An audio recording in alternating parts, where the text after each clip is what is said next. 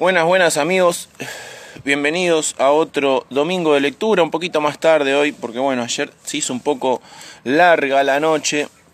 Estuve cosechando unas nenas lindas, lindas. Así que bueno, vamos a empezar con la lectura. Hoy les voy a leer una nota diferente que no habla de cannabis, pero habla de algo que, bueno, está inmerso en la sociedad. Eh, arraigado en nuestras costumbres como si fuera, no sé, un parásito. Eh, vamos a hablar del etanol. Voy a leer una nota de la revista Hayes, número 24, eh, llamada Etanol, escrita por Dimeter. Vamos arrancando. Eh, la droga que etanol, la droga que te quema las neuronas. Existe el mito popular bien arraigado en la población de que las drogas ilegales eh, te queman las neuronas. Particularmente esto se dice de nuestra querida hierba santa. Este mito es totalmente falso. El cannabis no solo no daña, sino que además protege las neuronas. Es un neuroprotector. Eh, sin embargo, existe otra sustancia la cual goza de total aceptación social ilegal, que es comprobadamente neurotóxica, que quema neuronas, eh, así como mortal, altamente adictiva y dañina para muchas partes del cuerpo. Estoy hablando ni más ni menos del alcohol etílico, también llamado etanol y simplemente conocido como alcohol. Caca de bacteria. El alcohol etílico es el principal, eh, el principio activo de las bebidas alcohólicas. Existe básicamente dos tipos de bebidas alcohólicas, las fermentadas y las destiladas. Durante la fermentación el alcohol es producido por ciertas bacterias como desecho y su concentración eh, por este método no puede ser mayor al 14%. No es posible obtener preparaciones con un mayor porcentaje de alcohol debido a que la alta concentración extermina las mismas levaduras eh, que producen el alcohol mediante la fermentación de carbohidratos. Si se quiere obtener una bebida alcohólica de mayor concentración, más potente, se debe obtenerse por destilación, pudiendo llegar a niveles de etanol de hasta un 85%, como es el caso de algunas absentas. Eh, no se deben tomarse puras, sino diluidas con agua, además de muchos tipos de bebidas con diferentes graduaciones.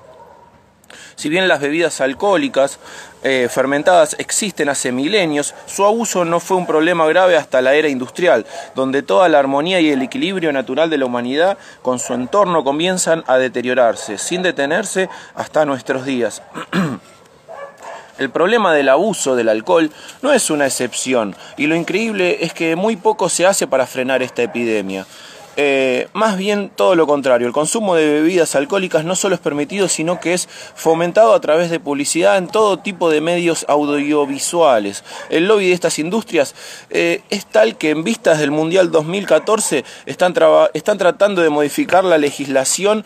Eh, bueno, acá se nota que la, revista es del año 2000, mayo de 2014, estábamos ahí del Mundial 2014, que están tratando de modificar la legislación para, para permitir la la venta de alcohol en los estadios, lo cual se pudo hacer y se pudo, eh, se permitió la venta de alcohol en, el Mundial 2014. Eh, la cual se encuentra prohibida en gran parte de Sudamérica debido a sus consabidos problemas de violencia que genera en ese contexto. Eh, beber combustible.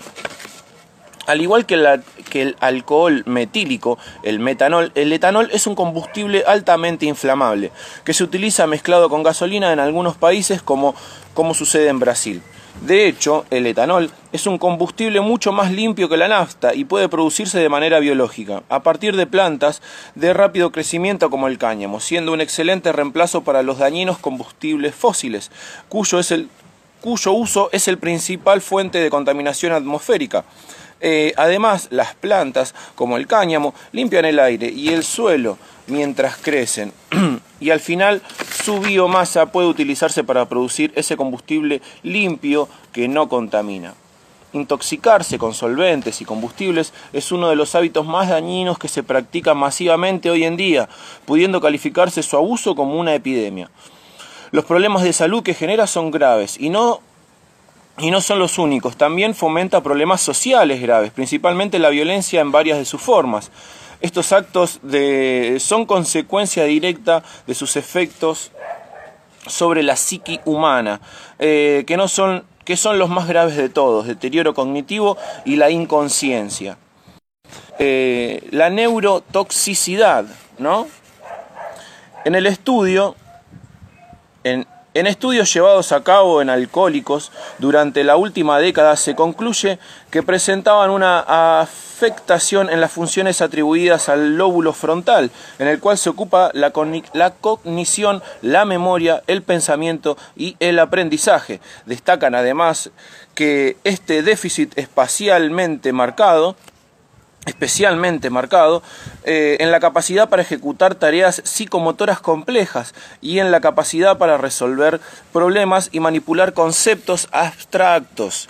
Eh, los resultados mostraron que comparados con el grupo de control, los alcohólicos presentaban disfunciones ejecutivas. Esta disfunción eh, afectaba no tanto aspectos globales como la capacidad para resolver problemas cotidianos, como aspectos más, más específicos.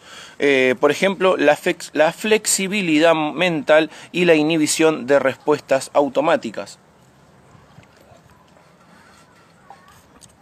de que habla de flexibilidad mental, del, de nada, vos te tira una pregunta y tenés que nada, la resolvés en el momento, la inhibición de respuestas automáticas.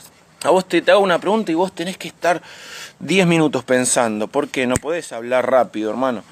Si bien no se te pretende confundir uso con abuso, eh, en menor medida los efectos son similares aunque a diferente escala. Dosis eh, sola facit venenum. La dosis hace al veneno.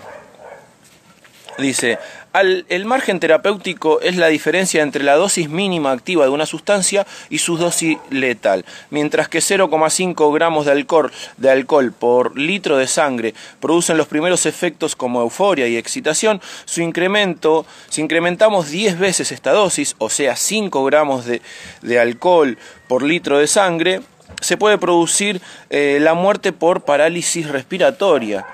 Eh, el famoso coma alcohólico, el famoso coma alcohólico. Eh, el alcohol, al ser muy hidrosoluble, es decir, miscible con el agua, permea fácilmente las células del organismo. Cuando esto sucede en las células de los glóbulos rojos, su capacidad de transportar oxígeno al cerebro disminuye. Al alcanzar una concentración de aproximadamente el 40% de alcohol en la sangre, las células de glóbulos rojos pierden toda la capacidad de transportar oxígeno. Además, el alcohol posee efectos diuréticos, provocando incrementos de orina. No te pasa que vos estás tomando cerveza y vos decís, oh, meo 800 veces, pero no. A ver, vos no te estás hidratando, al revés, te estás deshidratando. Y disminuyendo la cantidad de agua en el cuerpo. La combinación de falta de oxígeno y deshidratación provoca la embriaguez. Eh, el alcohol, vamos de nuevo con esta frase, la combinación de falta de oxígeno y deshidratación es lo que te provoca la embriaguez. O sea, vos lo que te sentís embriagado, estás completamente intoxicado por el etanol. Esa sería la verdadera denominación. Oxígeno y deshidratación. Eh, el alcohol activa el sistema inmunitario innato en el cerebro y promueve compuestos inflamatorios que serían los responsables del daño neural. Estudios indican que el alcohol activaría unos receptores denominados TLRS, proteínas ancestrales responsables de la respuesta inmune innata y, de la defensa contra las infecciones. Estos receptores se encuentran en las células del sistema inmune, eh, reconocen a un gran número de agentes patógenos y su interacción provoca una rápida respuesta y la producción de compuestos tóxicos e inflamatorios que controlan o eliminan la infección. El alcohol eh, actúa simulando a los eh, ligandos de estos receptores, estimulando su respuesta y aumentando la liberación de sustancias neurotóxicas, citoquinas, eh, compuestos inflamatorios que causan daño neural. Esta activación por estímulos tóxicos puede causar respuestas anómalas y contribuir de esta forma a la neurodegeneración y al daño cerebral. Estos resultados sugieren que la neurotoxicidad del etanol está en parte mediada por mecanismos de neuroinflamación, igual que ocurre en ciertas enfermedades neurodegenerativas. Y yo acá añado como el Alzheimer, gente, como el Alzheimer. Eh, de hecho, eh, diferentes estudios han demostrado que estos receptores también están implicados en enfermedades como el Parkinson y el, Alzheimer. No lo había leído y ya, mira, por Dios. Eh, también asociadas a procesos inflamatorios. El colmo. Vamos a hacer una pequeña...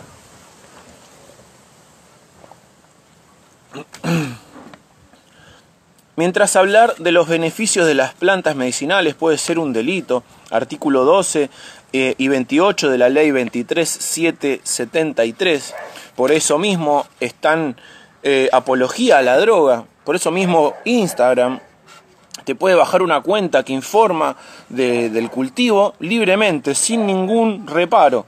Eh, el consumo de alcohol, básicamente porque es ilegal, gente. El consumo de alcohol auténtico, estupefaciente, que disminuye la sensibilidad y las funciones intelectuales, es publicitado e incentivado a través de millonarias campañas publicitarias que enriquecen a grandes medios de comunicación, al Estado, y contaminan no solo la psique individual, sino también la colectiva a través de este bombardeo de estímulos al inconsciente utilizado para generar deseos de consumo. Por un lado, el Estado se enriquece cobrando grandes impuestos a sustancias mortales como el tabaco industrial y el alcohol, eh, mientras encarcela a ciudadanos por cultivar en su, en su intimidad plantas probadas medicinalmente, acusándolos de un delito contra la salud pública. y el Estado el mayor delincuente, asesino, torturador y explotador nos acusa, de dañar la salud pública para, por reducir medicinas, por producir medicinas naturales mientras facilita la creación de cócteles neurotóxicos como vino en cartón con bártulos, psicofármacos. Eh, ni siquiera un speedball de heroína y metanfetamina es tan neurotóxico como un termidor con ribotril, ambos de venta completamente legal. Esta situación es la mejor prueba de que la prohibición de las drogas no es para cuidar a la salud de la población, gente, sino para cuidar los intereses económicos de los narcotraficantes eh, incrustados en el Estado. Bueno, hermosa lectura, a mí me encantó. Eh, no hablamos de cannabis, o sí, hablamos de la prohibición, hablamos de todo un poco. Pero bueno, eh, importante saber también lo que uno consume. Así como se dice, no, pero vos te informaste de qué estás consumiendo con el cannabis, vos te informaste de lo que estás consumiendo con el alcohol. Eh, gente, en lo posible, tratemos de dejar de consumir alcohol, en lo posible, o o de minimizarlo. Nada, les dejo esa reflexión. Les mando un beso grande. Hasta el próximo domingo.